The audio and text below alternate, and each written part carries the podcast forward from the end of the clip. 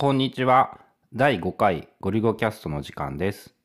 今日は Apple マップのナビが割といい感じだったっていうお話をします最近ですね車を買う予定ができましてその車のカーナビっていうのが Apple のカープレイ対応のもので今はですね車買うにあたってそのカープレイ対応なので Apple の標準のマップアプリ地図アプリを使ってカーナビとかを何回か試して予習したりしてるんですけどこれが思ったよりも結構いい感じで見た目が綺麗でいろんな連携機能とかが充実しててその辺の話をもうちょっと詳しくしようと思ってます。Apple のマップってもう多分登場してからなんだかんだで78年ぐらい？78年は言い過ぎかな。でも結構な日時経ってて登場したばっかりの頃はまあすごいボロクソに言われてたんですけど最近は思ってたよりも使ってみるといい感じになってて何よりもこれはアップルだからなのか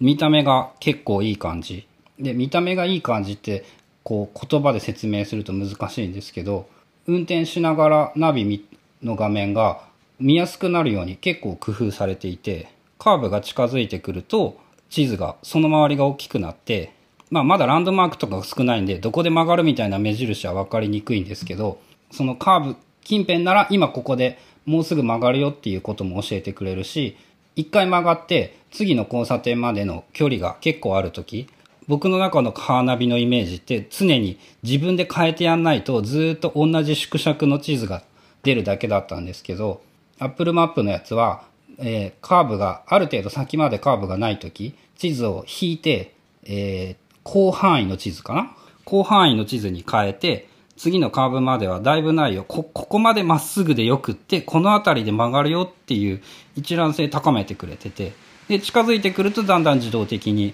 縮尺が拡大されていく。で、あこういう地味なことでも結構ちゃんとやってくれてると、すっげえ見やすいんだなって思うようになってきて、Apple のカーナビ、Apple マップ、カーナビ意外と悪くないなと。で、そこから何回か使うようにしてるんですけど、カレンダーに住所が入ってて、今からここに行くぞっていうような場合、まあ、基本カレンダーに住所とか、僕は iCloud のカレンダーを使ってるので、そこに住所とか入れてるんですけど、まあ、ちゃんと連携してくれて、住所入ってる、予定が入ってれば、今からここに行くぞって分かってるんで、マップ開いたら、もうすぐに検索画面が出てきて、ここにナビすればいいですかみたいな感じで、そいつをポチッと押してやれば余裕でいけるし、標準の連絡先とももちろん連携してて、連絡先に名前とか住所とか、名前と住所が両方入ってれば、そこに名前で検索すればサクッと出てくる。で、使ってて思ったんですけど、もう今時アドレス帳って全然使わなくなっちゃって、いらねえなって思ってたんだけど、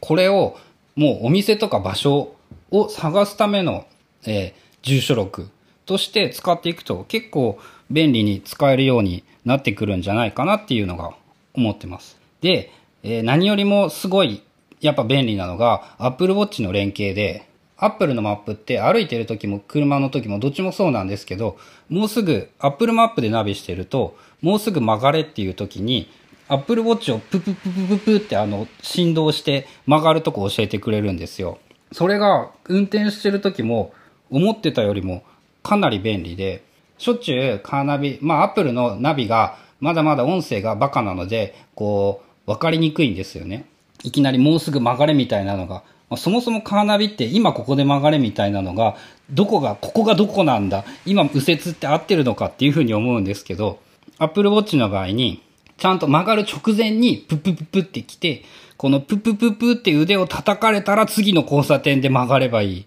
っていう、まあ Apple マップテクニックはちょっといるんですけど、それを覚えたら結構曲がれるのも運転もしやすくなって便利になりました。で、最後に、えー、もう一個、おこれはすげえって思ったのが、普段運転中にナビとポッドキャストを聞くっていうのを全然同時にやってなかったんですよね。基本的にポッドキャスト聞くときって、こう、分かってる場所に行くときにしか使えなくて、なんでなのかっていうと、ポッドキャスト聞いてる最中にカーナビが動き出すと、